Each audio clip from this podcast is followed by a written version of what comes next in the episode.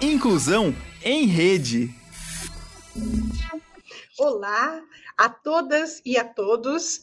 Estamos aqui com mais um programa Inclusão em Rede. Eu sou a professora Leomar Marquezine, fundadora e coordenadora do CIANE, Serviço de Inclusão e Atendimento aos Alunos com Necessidades Educacionais Especiais do Centro Universitário Uninter. O CIANE realiza este programa semanalmente e estamos aqui hoje com mais um programa no dia 27 de agosto exatamente às 16 horas e 31 minutos, horário de Brasília, em Curitiba, estado do Paraná, com uma temperatura de 12 graus agora. Estamos começando a voltar ao frio. Estávamos com um calorzinho, todos felizes comemorando, mas a alegria dura um pouco. Estamos agora voltando ao frio. E já temos aqui um contato no chat de Iria Terezinha Valsmut, da, do Polo Fazenda Rio Grande. Boa tarde, Iria, prazer em vê-la aqui conosco. B. Hoje nós estamos com o convidado Manuel Negrais. Nós já vamos apresentar melhor o Manuel, mas antes eu quero fazer a minha autodescrição. Eu sou branca, tenho cabelos castanhos, compridos, estou com o cabelo preso na frente, solto atrás. Estou usando óculos com aros vermelhos. Estou usando maquiagem, batom rosa forte. Estou usando brincos prateados compridos e uma camisa estampada nas cores preto, branco e levemente amarronzado. E estou com um fundo da sala onde aparece um sofá, é, quatro quadros na parede, um carrinho com dois porta-retratos e um abajur. Aparece também uma poltrona e uma cortina. Eu espero ter feito uma razoável autodescrição para aqueles que não estão nos vendo, para os cegos e baixa visão, terem uma ideia de quem nós somos. Agora, então, eu passo para o Manuel Negrais, eh, primeiro apresentando, depois ele vai fazer a autodescrição dele, apresentando. Manuel Negrais é bacharel em Sociologia e Política e pós-graduado em Sociopsicologia, em Antropologia Cultural e em tradução audiovisual acessível, audiodescrição. Manuel Negrais atua mais de 500 anos em projetos, mais de 15 anos, da onde que eu tirei 500 anos? Ah, Manuel, estou botando você de Matusalém. É. Desculpe. Atua mais de 15 anos em projetos e ações em defesa dos direitos humanos das pessoas com deficiência tem experiência no terceiro setor e no setor público. Desde 2018, atua como audiodescritor, consultor pelas vias abertas Comunicação, Cultura e Inclusão e por outras empresas. Atualmente está escrevendo um livro muito interessante, Histórias e Memórias do Instituto Paranaense de Cegos, que será lançado ainda este ano. Que bacana, Manuel. Que bom que você está aqui. Seja muito bem-vindo. É um prazer estar com você. Eu passo para você fazer sua autodescrição e cumprimentar os nossos espectadores. Boa tarde, boa tarde a todos e todos, todas e todos. Obrigado, Leomar, pelo convite. Um prazer estar aqui com vocês. É, obrigado pelo carinho de sempre. Me apresentando, né? É, fazendo minha autodescrição. Eu sou é, um homem de 42 anos. Agora eu tô com a, raspei o cabelo, então, mas eu sou grisalho, né? É, castanho grisalho, tenho a pele branca é, escura, mais pro moreno e, e, olhos castanhos, nariz grande, lábios grossos. Estou aqui na vestindo uma uma camiseta branca com uma cruz de savoia, uma camisa uma réplica de uma camisa antiga do meu time de coração, do Palmeiras. Tem uma hum. cruz de no meio. Viva o Palmeiras! É... Oi? Viva o Palmeiras! Eu também sou. Na, na verdade, eu, eu fico na. Aqui minha casa é bem pequena, eu estou na metade entre a cozinha e a sala. No fundo, não tem, não sei exatamente o, o que dá para ver, mas tem os móveis da sala, tem. E não sei se dá para ver a bagunça do Ernesto também, porque o Ernesto está aqui comigo nessa quarentena, então é, pode ser que algum brinquedo dele aparecendo aí também. Não, não aparece, só aparece um quadro. Isso, tem quadros na parede, enfim. E estou aqui com a minha bengala verde também. Bacana, obrigada, Manuel. E você quer já começar falando alguma coisa, cumprimentando? Ah, sim, eu ia dizer o seguinte, que vocês descrevem sempre os traços, né? Eu esqueci disso, eu esqueço. É como a Brisa Teixeira me, me descreveu, eu uhum. tenho traços médios, nariz médio, boca média. Uhum. A Brisa me descreveu assim, estou aproveitando aqui a descrição dela. É, eu acho que isso é muito bacana. É, então. Então, Manuel, o Manuel é uma pessoa com baixa visão. Então, é uma deficiência visual, né? como vocês já devem saber, mas ele não tem uma cegueira, ele não, é um, não tem uma deficiência visual total, e sim uma baixa visão.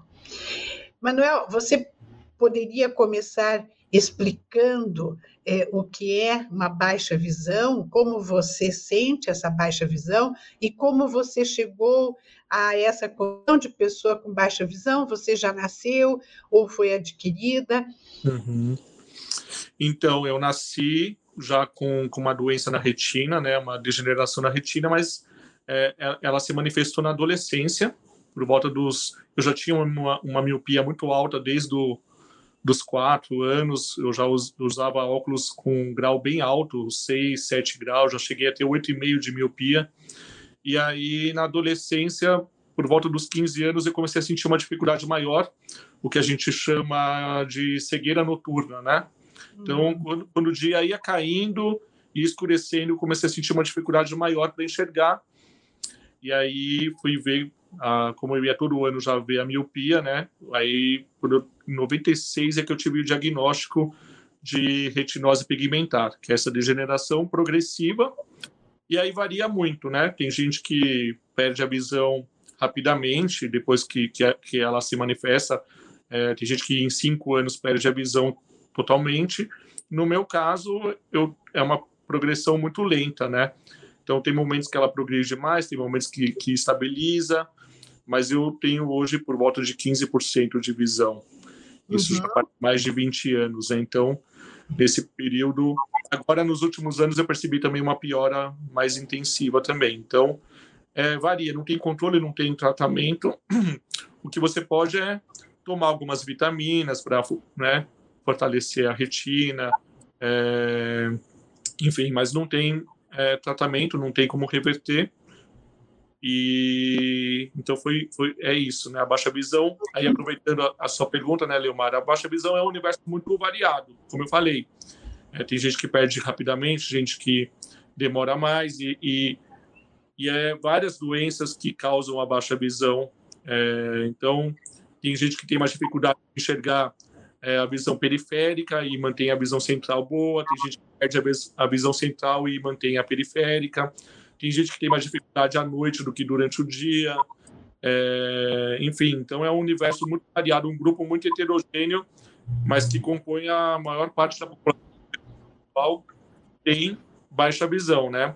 No Brasil a gente tem 6 milhões e meio de pessoas com deficiência visual, é, 500 mil são cegas e 6 milhões são pessoas com baixa visão. Então é um universo muito grande desse segmento mas pouco conhecido, pouco reconhecido, né?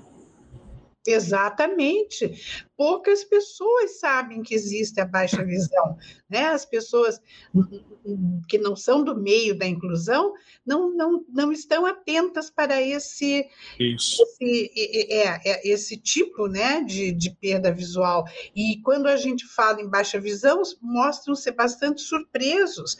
E eu sempre comento, você que me falou uma vez assim. Eu sempre repito isso quando estou comentando sobre baixa visão. Eu ouvi você dizer um dia assim: olha, as minhas manchas são muito importantes para mim, é, porque eu conheço a mancha da minha caneca. Né? Você falou, eu achei tão interessante, quer dizer, ok, né? São manchas, mas veja, são manchas que a pessoa reconhece, né? Isso. E que são valiosas, né? Para identificação dos objetos e da casa e tudo mais. Isso, e acho que é por isso que, que, que as pessoas é, ficam tão surpresas, se espantam tanto, porque a gente utiliza muito o nosso, a, a, o, a, o nosso resíduo visual. Ele é muito útil e às vezes as pessoas falam, ué, mas ele não enxerga e está olhando, está tentando identificar, mas é isso, a gente tem na nossa cabeça um mapa das manchas que a gente mais convive, né? Eu sempre conto uma história engraçada na faculdade, na época da faculdade, eu, na faculdade tinha um pátio grande, assim, lá em São Paulo, onde eu estudei, e do outro lado desse pátio tinha um, um, um lixo bem grande, né? E eu, sentado no banco, eu olhava e via a mancha escura daquele lixo, sabia que ele estava lá, então eu atravessava o pátio para jogar o lixo dentro da, da, da, lixeira. E uma vez um colega perguntou: Nossa, mas como você olhou, viu, atravessou o pátio e foi exatamente na direção da. Eu falei: Ué, porque para mim aquela mancha preta eu já sei que era o lixo, né? Então. Uhum. Acaba fazendo isso com várias coisas no nosso dia a dia. Então, claro.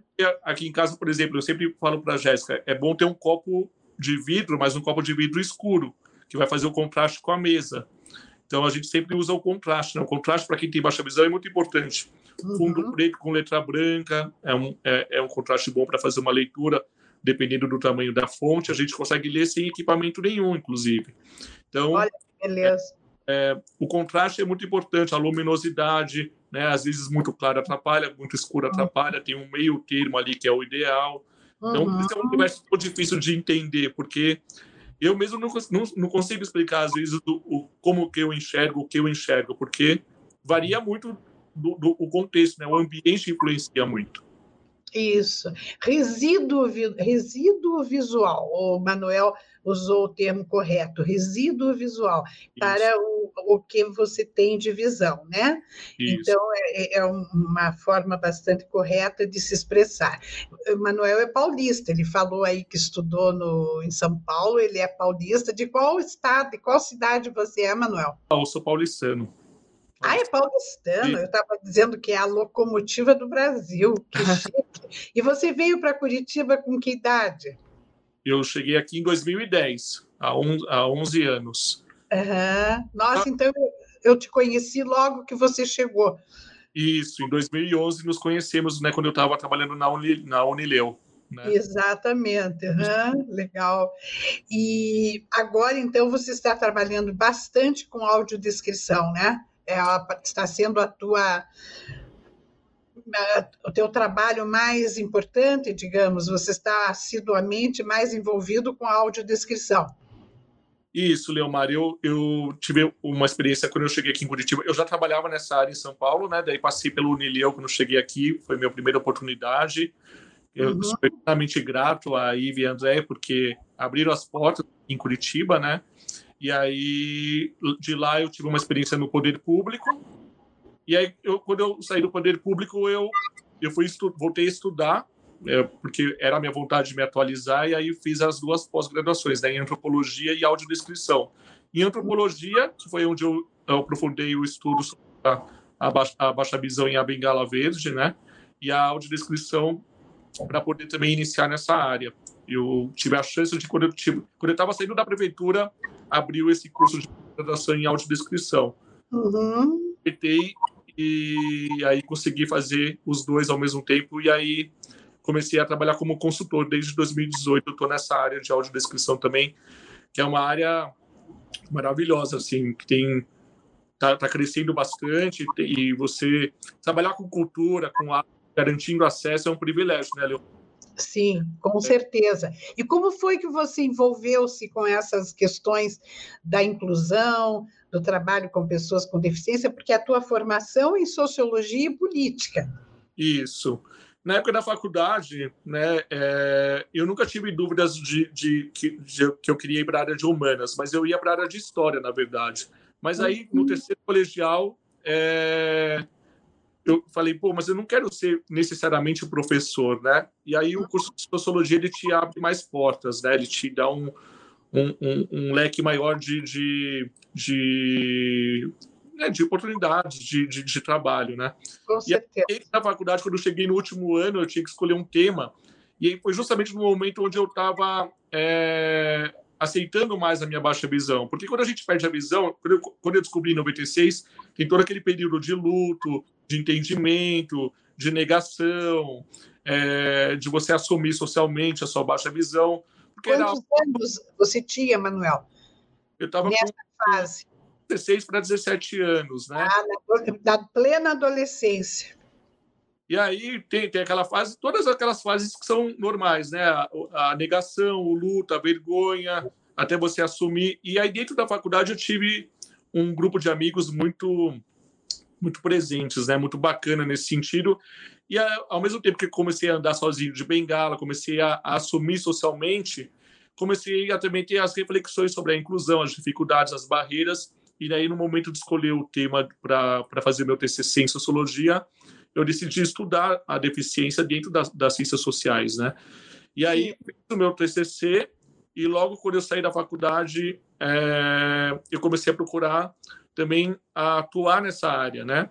Não uhum. necessariamente profissionalmente, mas também em eventos que, que discutiam os direitos e tal. E aí acabei me aproximando de pessoas e aí, consequentemente, surgiram os primeiros empregos né, nessa área.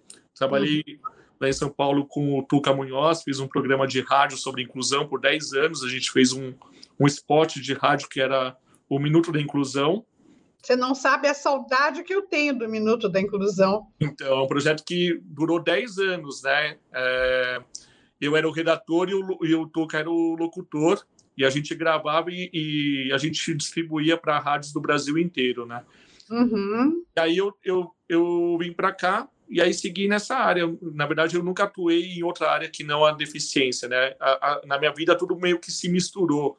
A Sim. vida pessoal com a vida profissional, com a, com a vida acadêmica. O que Sim. eu acho bom, por um lado, porque, de certa maneira, o meu trabalho é, é, é o que eu sou, né? É, mas, ao mesmo tempo, às vezes eu fico pensando em, em caminhar para outros temas também, que não esse, às vezes, né? Para tentar ter outras experiências, quem sabe. Sim. Manuel, o minuto de inclusão não existe mais? Não, não. pode ser refeito, ter uma continuação? É, na verdade, assim, ele teve financiamento só no comecinho mesmo. A gente teve um financiamento internacional de uma ONG internacional que financiou o projeto de 2007 a 2010, mais ou menos. Depois a gente continuou como voluntários mesmo, eu e o Tuca, mas aí eu fui para vim para cá e aí comecei a trabalhar em outras áreas.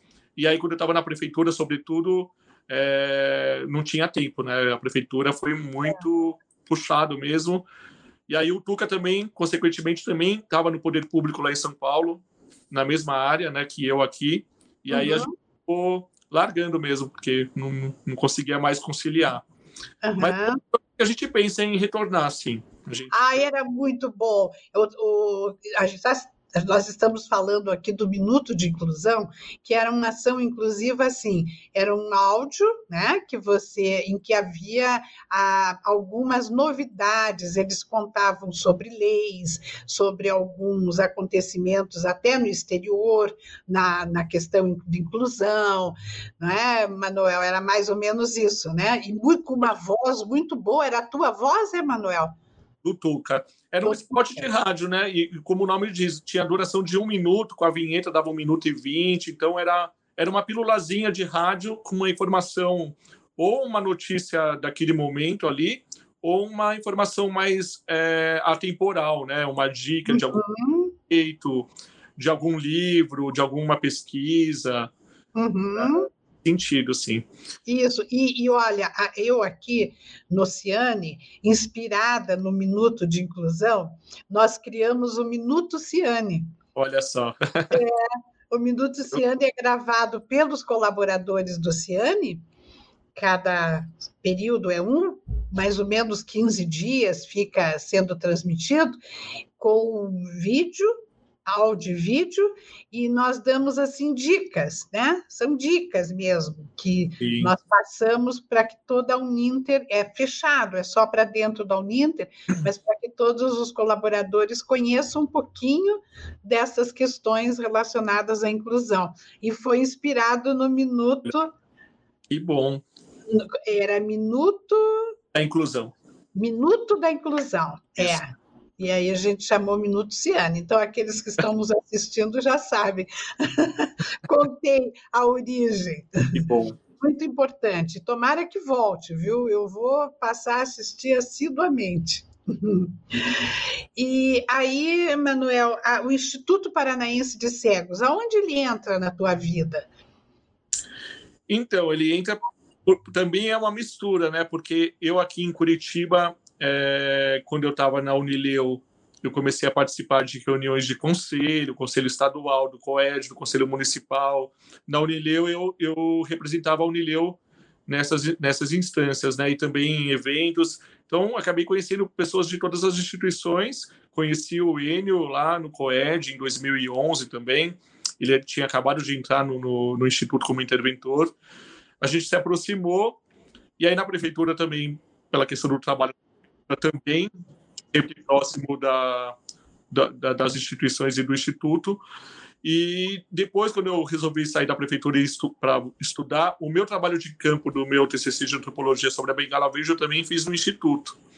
E aí, nesse momento que eu estava fazendo minha pesquisa de antropologia no instituto, é que me veio a ideia também de escrever o livro, né? Uhum. E aí uhum. eu levei a ideia para o Enio, o Enio gostou da ideia e a gente em parceria fez esse projeto Uhum. E finalmente agora a gente está tá, tá concluindo. Memórias, o nome do livro é. Histórias e Memórias do, do Instituto Paranaense de Cegos. É, o Enio, ao qual o Manuel se refere, é o professor Enio Rosa, isso. que é o, o, interventor, diretor do Instituto Isso. Paranaense de Cegos, aqui em Curitiba, uma instituição muito conhecida por todos. E aí a questão da baixa visão, né? Aqueles que estão chegando agora, nós estamos falando sobre a baixa visão. O Manuel nos explicou que a grande maioria de pessoas com deficiência visual no Brasil tem esse, essa, esse diferencial da baixa visão. Você pode repetir o número, Manuel? Quantos têm baixa visão e quantos são têm deficiência visual total? São cegos? 6 milhões e meio de pessoas com deficiência visual, 500 mil, cerca de 500 mil cegas e cerca de 6 milhões com baixa visão. Então, olha que número tão grande, 6 milhões de pessoas com baixa visão. E é muito importante que todos conheçam este tema, porque muitas vezes as pessoas com baixa visão eh, não são compreendidas por elas terem esse resíduo visual, visual. Então, quando as pessoas mostram que têm uma, uma visão, embora fraca, mas tem, é, cria uma certa desconfiança, né? Fale um pouquinho sobre isso, Manuel, como é que as pessoas reagem a isso?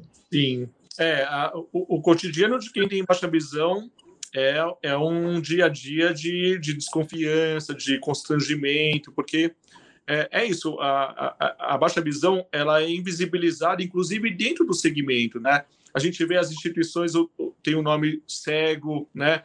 É, por muito tempo a própria pessoa com baixa visão era chamada de uma pessoa cega. A baixa visão não existia nem esse termo assim. Até os anos 70, é, quem tinha baixa visão também era considerado uma pessoa cega, né? Até uhum. tem cegueira legal que vem daí. Ah, não, tem 15% de visão, tem cegueira legal. Que uhum. rotular todo mundo como cego. Então acabou colocando a, a baixa visão deixando ela escondida mesmo, né? Então, no dia a dia, as pessoas. Eu já fui ameaçado de agressão por acharem que eu estou fingindo que, que sou cego. É, existe essa, essa desconfiança. Quando você está de bengala na rua e olha para o lado e tenta enxergar alguma coisa, a pessoa já fala, ah, tá fingindo, né? Uhum. Tá querendo tirar algum proveito, né? No caso, quando eu, eu, eu sofri ameaça de agressão, a pessoa achava que eu estava querendo é, não pagar transporte público, que eu estava querendo me aproveitar, né? E, e, então é isso, falta informação. É, e assim, 99% das pessoas com baixa visão que eu conheço passaram por alguma situação semelhante de de constrangimento ou de desconfiança ou de ameaça de agressão, de, de serem xingadas, de, de passar mesmo por essas situações por total desconhecimento da sociedade, né? E aí vem a história da, da, da, da, da bengala verde nasce por causa disso, né? Tô aqui com a minha bengala verde, que a gente pode já pode explicar já, Leomar, que Pode, pode. Eu só quero contar uma, uma história que foi contada por uma pessoa com baixa visão na fila do banco. Ele ficou na fila preferencial com a bengala branca. Acho que nessa época ainda não estava sendo usada a bengala verde. E, e quando ele chegou no caixa, que ele foi assinar o cheque, as pessoas do lado reclamaram: Ah, você está fingindo, você não tem deficiência, você não é cego, você está aí na fila só para ganhar tempo. Então, até a pessoa poder explicar numa fila de banco, depois de passar por esse constrangimento, não é, Manuel? é muito desagradável. Então, veja, importantíssimo que a gente esteja falando sobre a baixa visão. E agora o Manuel vai nos explicar sobre a bengala verde. Isso. Pode, pode entrar agora neste campo da bengala verde, que é muito bacana isso.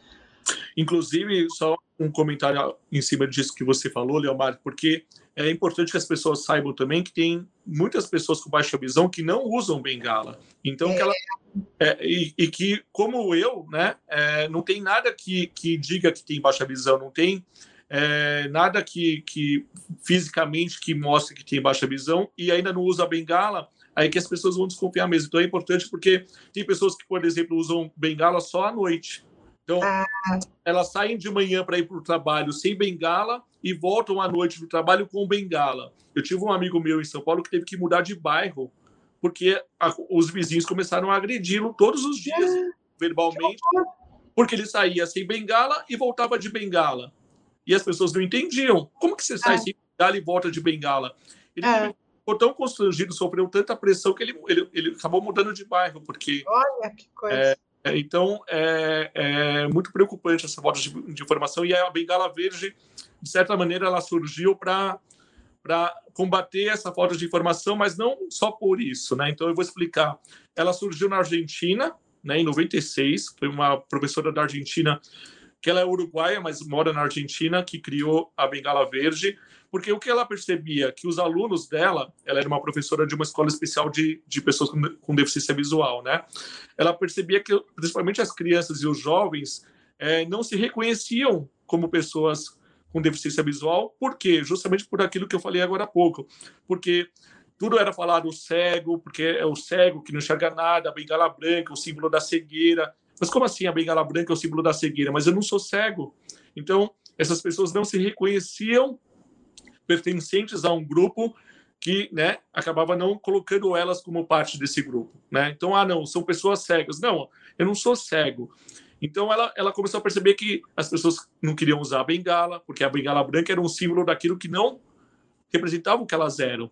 Ah, não, claro. a bengala branca é o símbolo da cegueira, mas eu não sou cego.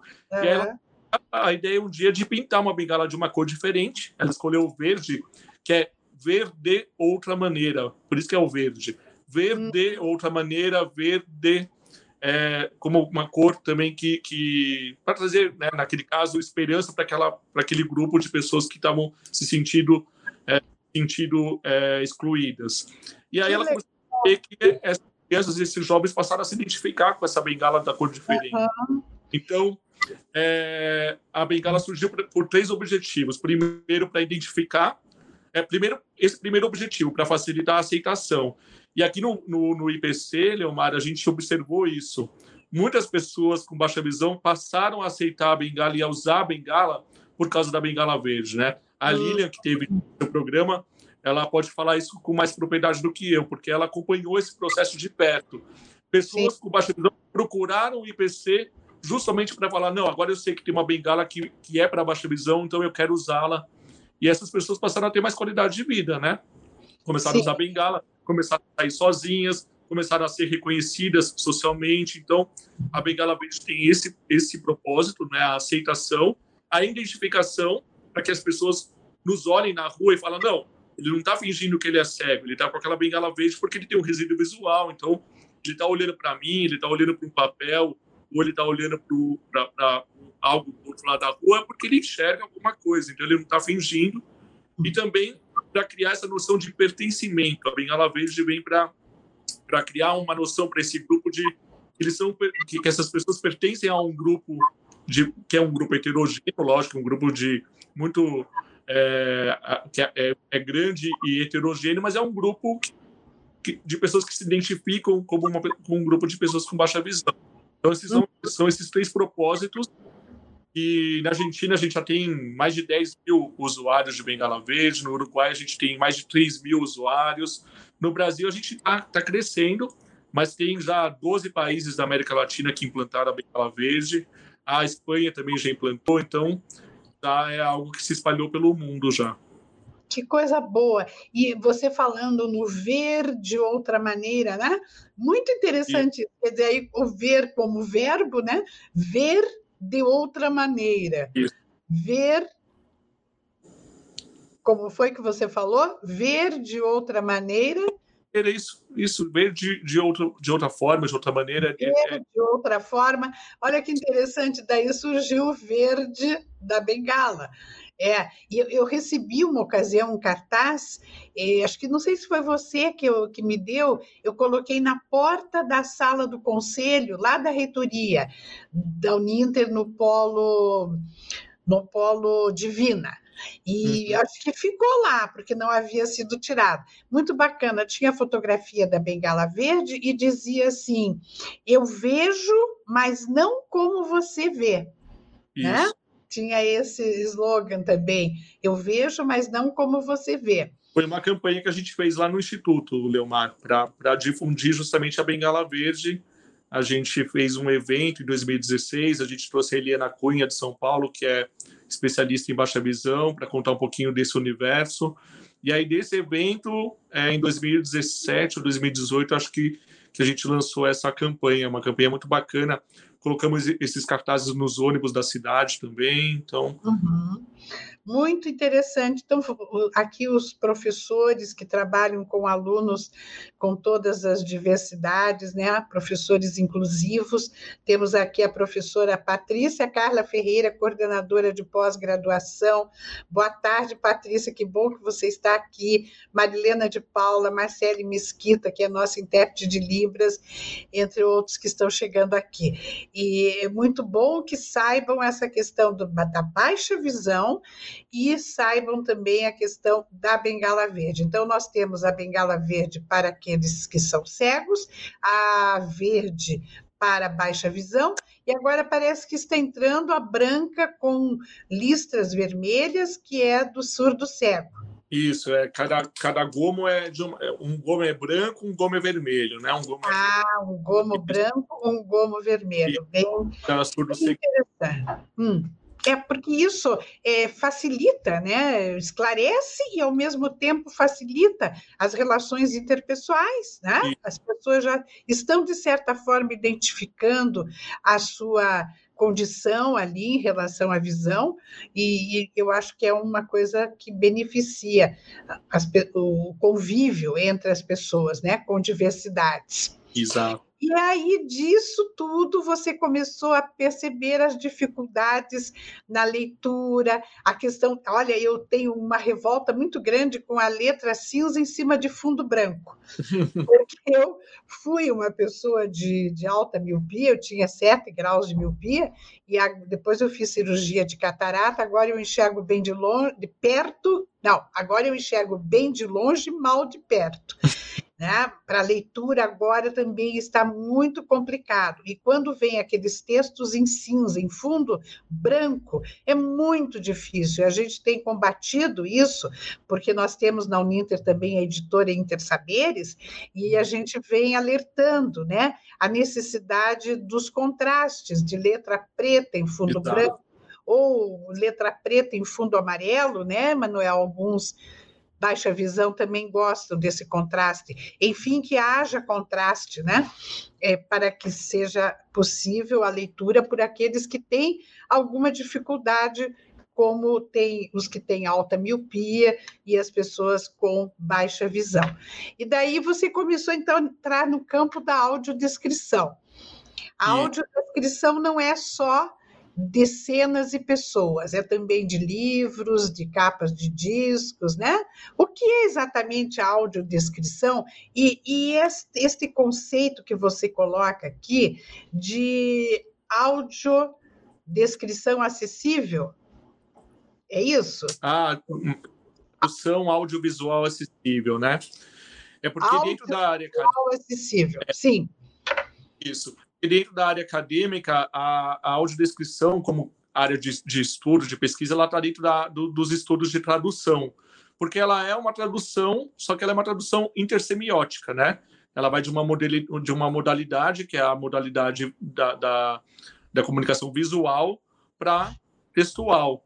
Então, você transforma imagens em palavras, né? Você traduz imagens em palavras e é, então, é, basicamente, a audiodescrição na área acadêmica, na área dos estudos de tradução, é classificada dessa maneira. Ela é uma tecnologia assistiva, porque ela, ela é uma ferramenta de acessibilidade, ela proporciona acesso à, à informação, à comunicação, ao lazer, ao entretenimento, né? Então, é, é isso que é a audiodescrição. Uhum. Ela, é, é, ela é produzida, ela é é, elaborada por um grupo de profissionais, né? É, tem o roteirista, que é uma pessoa que enxerga e faz o roteiro, é, né, tra traduz essa, essa imagem em palavras. Tem o audiodescritor consultor, que é o meu papel nesse grupo, que é a pessoa com deficiência visual que é, vai pegar aquele roteiro e vai é, verificar se tem alguma dificuldade, algum ruído para construir a imagem na, mentalmente, né? Então, se está faltando informação, se está com muita informação, porque às vezes o excesso de informação também atrapalha, é, se tem alguma ambiguidade, se tem algum duplo sentido, porque a pessoa que, que a, o roteirista que enxerga, ele tem informação, ele tem experiência, mas ele está mergulhado no universo visual, né? Então, mesmo que ele, por mais experiência que tenha um roteirista, por mais conhecimento, por mais prática, acaba, às vezes, colocando no roteiro algo que só uma pessoa que não enxerga, que também tem informação, também tem conhecimento na, na audiodescrição, ela vai identificar como algo que, olha, esse pedaço aqui não, eu não estou conseguindo formar a imagem, é, tá me faltando informação, ou ó, essa frase aqui tem um duplo sentido, tem uma ambiguidade, né? Então, o, o, o audiodescritor consultor na verdade, ele é um coautor do roteiro, né? Ele está construindo junto com o roteirista esse roteiro.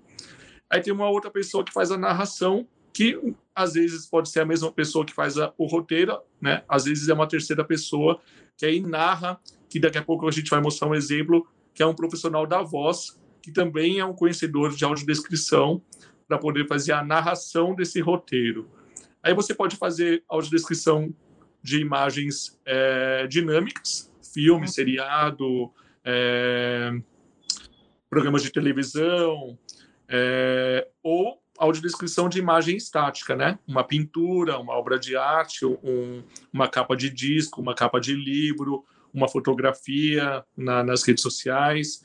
Então tem essas duas modalidades. Quando é a audiodescrição de imagem estática, você não tem intervalo. Então você faz a audiodescrição do começo ao fim, é, sem precisar se preocupar com o limite de tempo. Agora, quando você faz a audiodescrição de um, um filme, por exemplo, você tem que é, sincronizar essa audiodescrição entre as falas, né?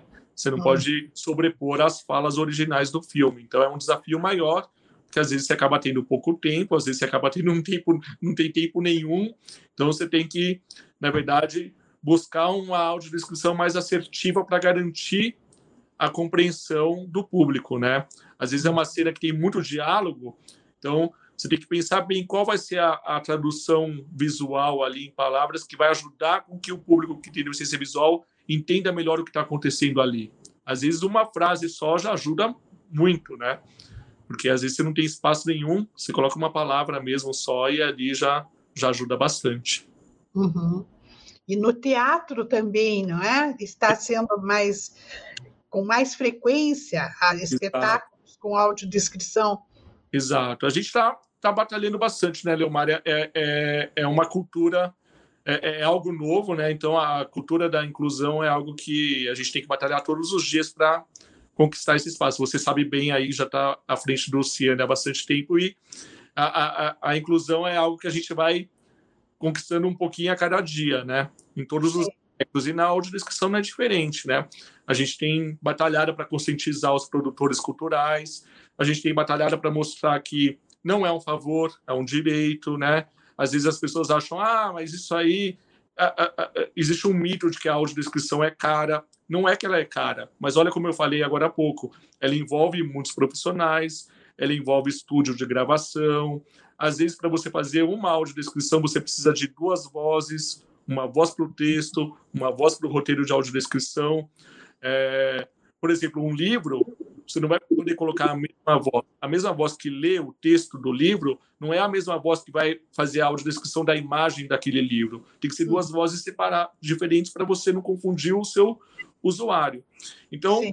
é um trabalho complexo que demanda pesquisa, é, estudo, muito tempo para fazer o roteiro. Então, a gente tem que também começar a desmontar esses mitos de que é caro, de que é um favor, de que é um detalhe, porque uhum. existe um público grande e um público que está sedento por cultura, por, por arte, por para ter ter acesso à, à, informação, né, nos meios uhum. de comunicação, na televisão.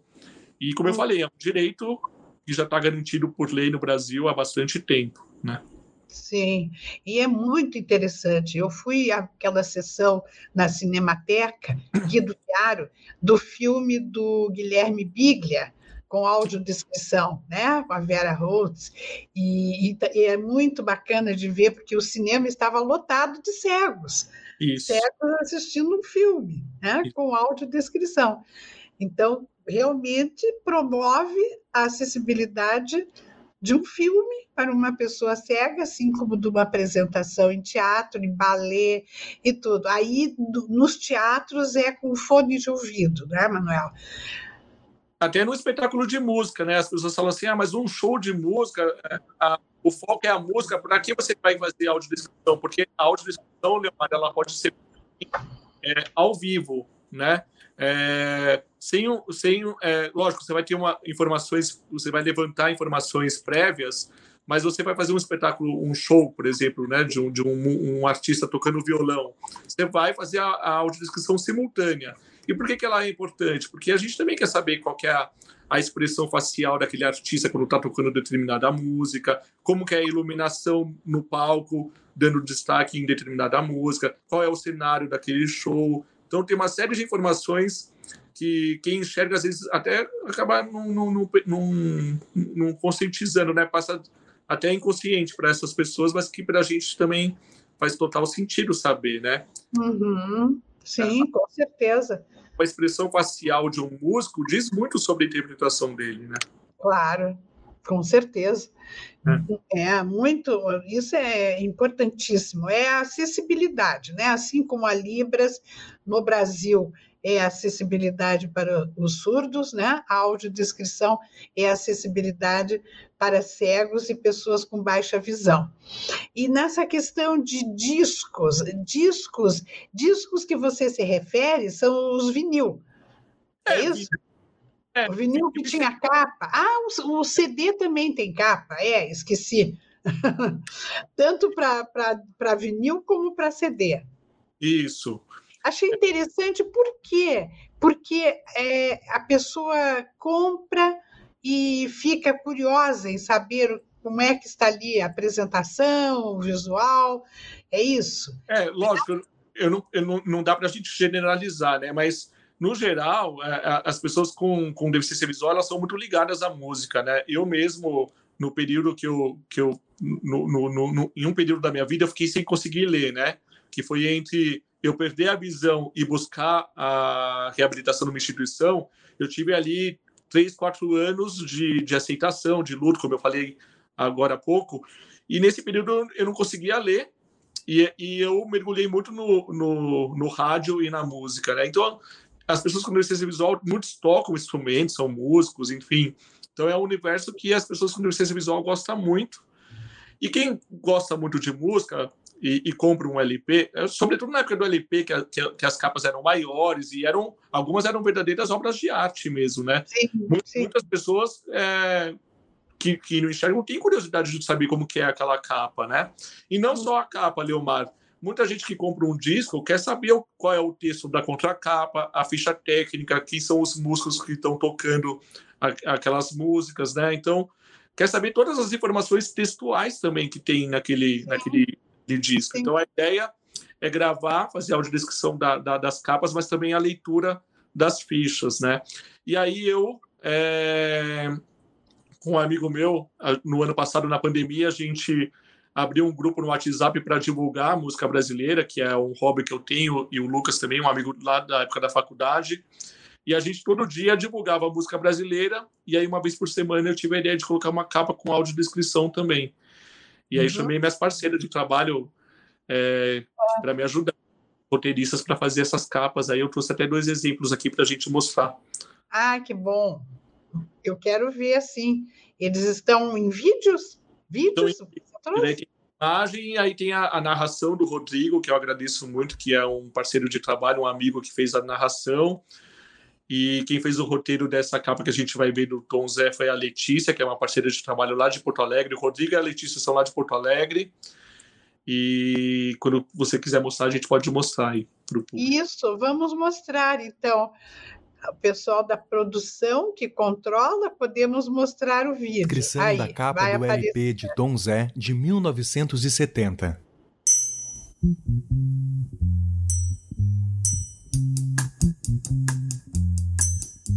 A capa do álbum em preto e branco com efeito granulado traz uma foto de Tom Zé aos trinta e poucos anos. Lá vem a onda que vai me levar pra casa dela. Ele aparece do peito para cima com o violão de encontro ao corpo. O olhar baixo repousa sobre um instrumento enquanto os dedos da mão esquerda fazem um acorde. Ela é a bela, eu sou a noite, ela é a vela. Eu sou o chope, ela é a fivela. Os cabelos curtos, bastos e escuros destacam o rosto quadrado, de pele branca, sobrancelhas espessas e bem desenhadas e lábios finos. A camisa, com alguns botões abertos, deixa entrever o peito. Sussa, sussinha, sucessa, sarica, sossegado, isso, sossego, sossego. À direita, na altura da face do músico, o nome Tom Zé em letras minúsculas verdes. No canto superior direito, a logo da RGE Discos. Sussa, sussinha, sucessa, sarica, sossegado. Roteiro: Letícia Schwartz, Mil Palavras. Consultoria: Manuel Negrais. Narração: Rodrigo Teixeira. Teixeira. Me levar pra casa dela. Eu sou escravo, ela é canela. Eu sou o crime, ela é a cela. Eu sou a fera, ela é a bela. Que linda audiodescrição, uma audiodescrição poética. Isso. E com uma linda voz, o texto está belíssimo. É, e eu gostei que o Rodrigo ele caprichou, ele, ele ainda costurou com a música, né? E essa música Isso. é disco, e então ficou muito bonito mesmo. Ficou muito lindo. E, e, é uma realidade, né? É só na capa que tem quem é que está tocando, os integrantes de um conjunto e tal, qual e toca qual instrumento.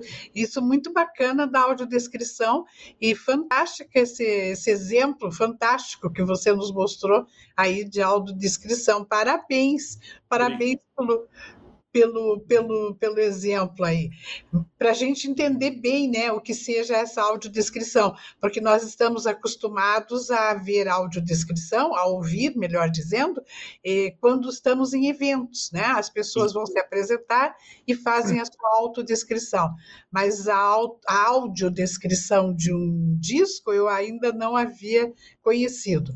Vou então, contar, vou contar é, em primeiro, Leomar, desculpa te cortei, não, mas vou... Fale Fábio, em primeira mão aqui, é, a partir agora do feriado, a gente vai ter na, no Instagram uma página. Toda semana a gente vai colocar uma capa de disco diferente lá com audiodescrição. Que bacana! No Instagram, e como é que a gente acha? Vai chamar Vitrolando Encarte na Faixa. Vitrolando, underline, encarte na faixa. Enca... Vitrolando, underline, encarte na faixa.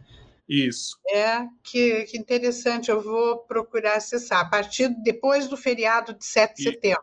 Toda Vocês semana vão... a gente vai colocar uma capa diferente lá. Uhum. E então, só revisando um pouquinho daquilo que você nos ensinou, é, existe uma equipe né, para fazer uma audiodescrição. Não é um só que faz a audiodescrição. Então, Exato. vai ter pelo menos, o mínimo duas pessoas, né, Manuel? No mínimo, que seria o, o, narrador, o roteirista, o. É, o consultor. É, o consultor. Às vezes o narrador e o roteirista é a mesma pessoa, né? É, e aí tem o consultor com deficiência visual. É bem importante isso que você está falando, Leomar, porque infelizmente ainda existe audiodescrição sendo feita sem consultoria de uma pessoa com deficiência visual. E a gente não abre mão, né, dentro da, da, da, da, da audiodescrição de ter a, a, participação. Lógico, não basta ter deficiência visual, né, Leomar? Tem que ser um consultor com deficiência visual que tenha conhecimento técnico, que tenha experiência, que, que, que estude essa área, porque é um campo de conhecimento. É, não, é, não é algo simples fazer audiodescrição, tem uma técnica específica, tem toda uma carga de conhecimento e de pesquisa sobre isso.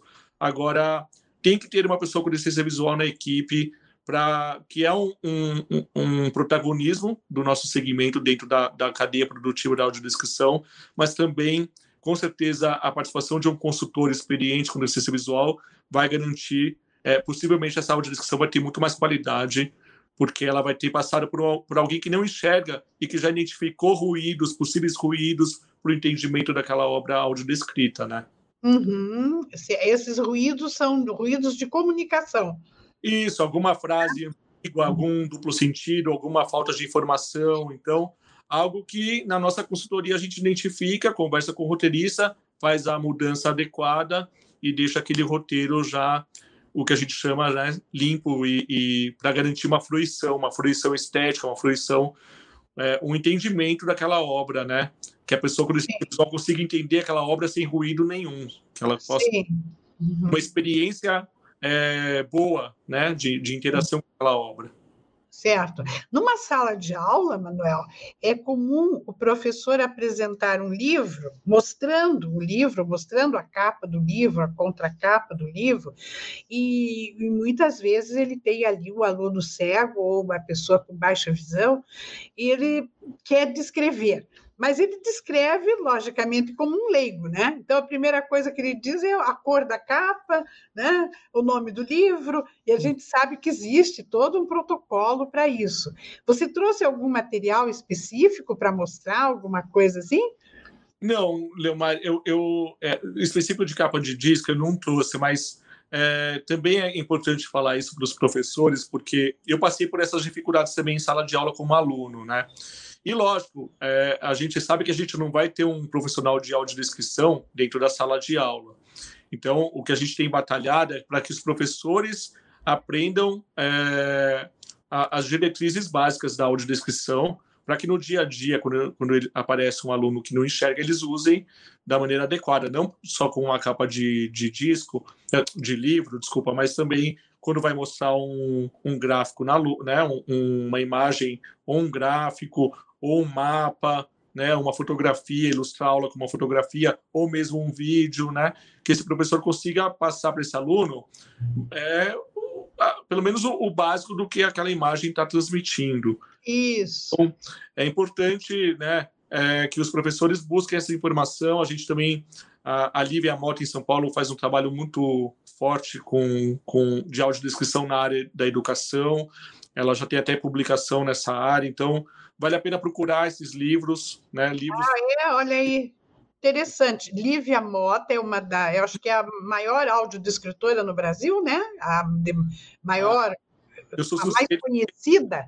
É, é a mestra na audiodescrição. Ela é uma pessoa muito querida, muito competente e, e ela tem uma publicação.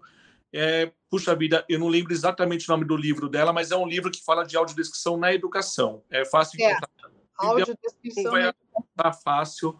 É, eu acho que até se bobear, o nome é audiodescrição na educação, algo assim. É. Vale a pena procurar.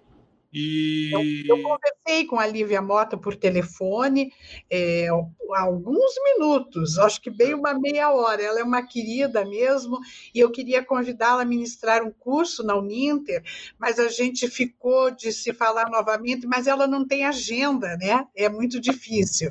A gente vai, mas, a gente vai, a gente vai organizar isso. Alguma, pois alguma... é. Pois é, e eu estou entregando aqui para o Manuel Negrais, olha, vocês são meus testemunhas e as testemunhas de que eu, eu estou organizando um curso de audiodescrição na Uninter, né? E para que as pessoas de várias áreas, não só os professores, mas nós temos o marketing, temos várias áreas que usam audiodescrição, essa mesma que vem embaixo das imagens de notícias, de convites, né? Tudo isso é audiodescrição. E, e a audiodescrição no livro e as imagens é aquela coisa, a gente sempre é, orienta os professores de que toda imagem deve ser descrita não somente no sentido de descrever a imagem, mas no sentido de dizer o que o professor quis ensinar com aquela imagem, o que aquela imagem está representando. Né? Então, se é um gráfico, ele vai dizer: este gráfico mostra o índice patati patatá, né? se é um, um outro tipo de esquema ou qualquer coisa, como gráficos, aliás, como eh, frações, uhum. como fórmulas, né? Tudo isso ele tem que dizer o que, que aquilo está demonstrando para que o aluno com deficiência visual compreenda e para que a gente não retire as imagens simplesmente, né, para o aluno cego, porque não é o caso de empobrecer o material, né? Então é assim. A, mais algum aspecto relacionado à audiodescrição na educação que você possa aqui nos, nos ensinar, nos transmitir?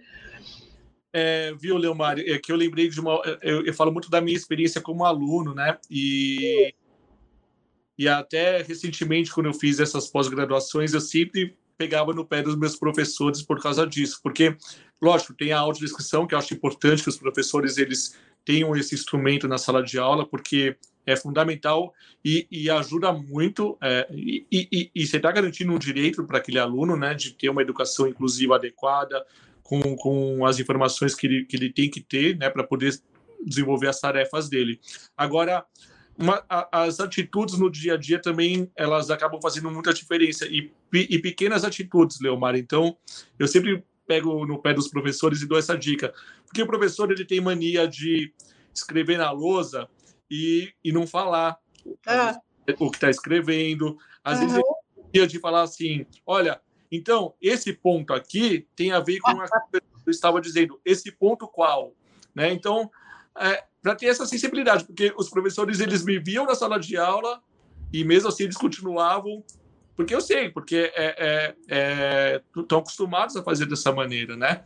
Uhum. Então, é, para ter mais atenção nesse sentido também, porque às vezes você, só de fato de você falar o que você está escrevendo, já ajuda bastante, por exemplo. Né? Sim, né? lógico. É. E, então, porque daí toda hora eu tinha que levantar a mão, aí o professor. Aí eu, teve uma hora que o professor até já falava: Não, já sei o que você vai falar, Manuel, tá bom.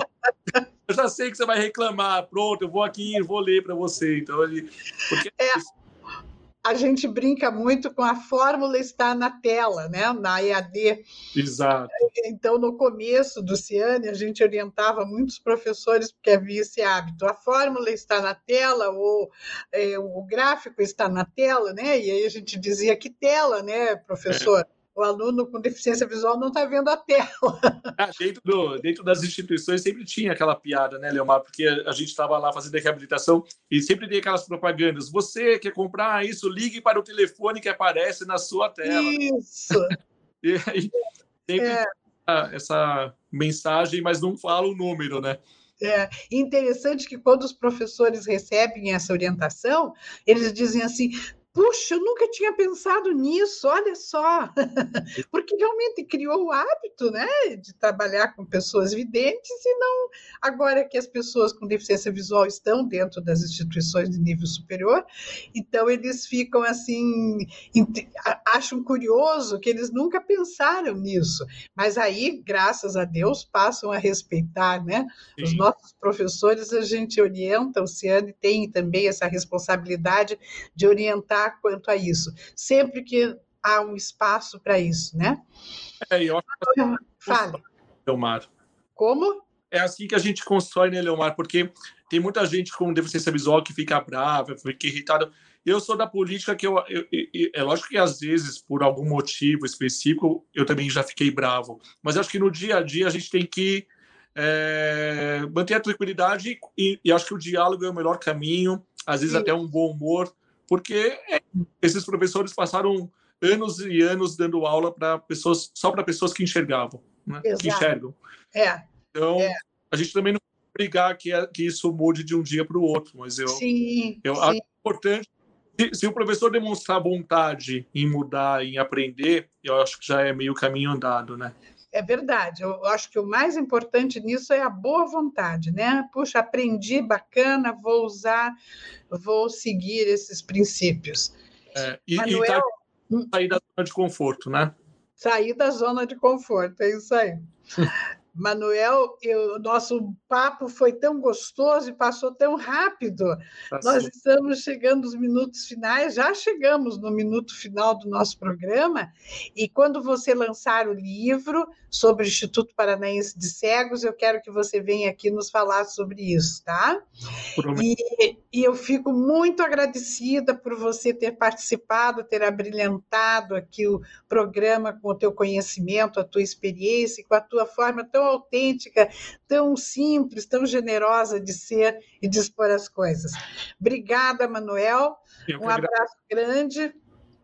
Agradeço bastante, eu fico à disposição sempre que precisar para qualquer coisa.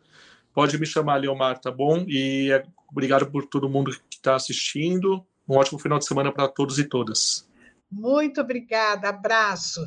A todos, a todos vocês que estão aqui conosco, os espectadores, eu agradeço vocês terem nos acompanhado e já aproveito para fazer o convite para a próxima quarta, desculpe, próxima sexta-feira, às 16 horas e 30, para mais um programa Inclusão em Rede. Obrigada. Tchau, tchau. Inclusão em Rede. Thank you.